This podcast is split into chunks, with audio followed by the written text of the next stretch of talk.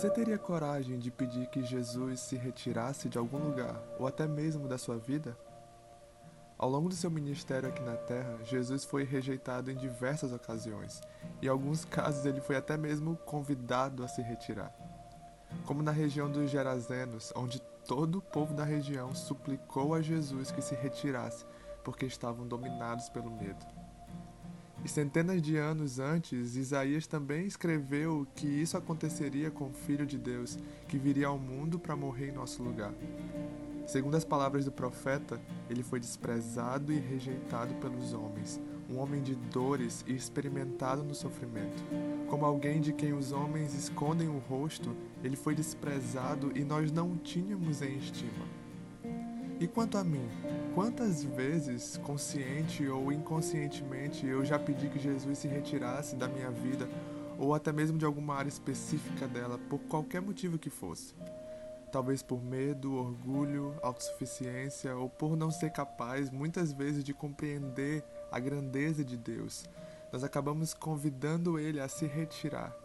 Nós preferimos continuar com a nossa vida miserável que já estamos tão acostumados a permitir que Cristo entre e mude a ordem natural das coisas. E ainda que possamos ver a maravilhosa transformação que nos aguarda no processo, a possibilidade de perder aquilo que hoje ocupa o lugar de Deus em nossos corações é simplesmente assustadora.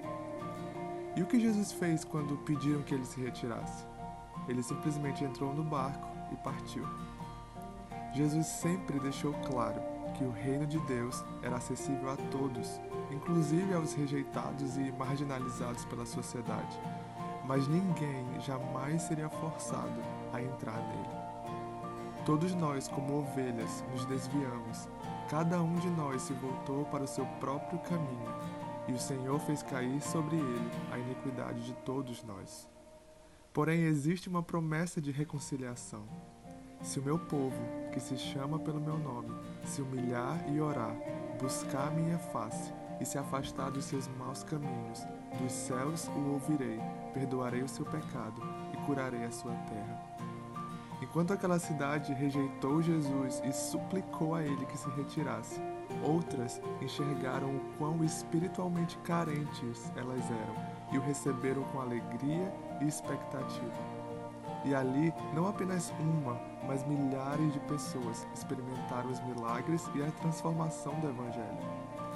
Aquele que um dia foi desprezado e rejeitado, hoje nos convida ao arrependimento e reconciliação e Ele está pronto, de braços abertos, para nos receber com alegria e expectativa. Qual será então a nossa resposta?